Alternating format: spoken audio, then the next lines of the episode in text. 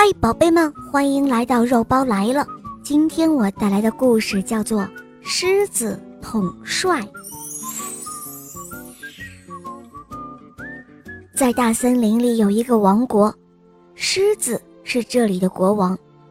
这一天，这个国家的边境受到了侵犯，狮子国王决定发动战争，保卫自己的国家。他召集臣民来到王宫前。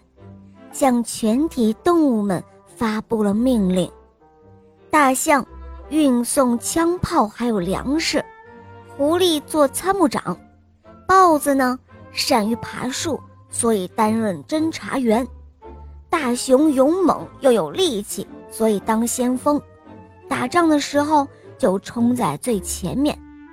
就这样，几乎每个动物都有了各自的分工，最后。就只剩下兔子和驴了。这时候，猴子大臣对狮子国王说道：“陛下，兔子和驴就是胆小如鼠，让他们待在家里算了，就别上战场了。”狮子国王却回答说：“这可不行，每个动物都有自己的优点和缺点，都可以在战斗中发挥作用。”为保卫国家而献上一份力。最后，狮子国王发现，由于驴的叫声很大，所以就让他做了号兵；而兔子呢，跑得很快，就让他当了传令兵。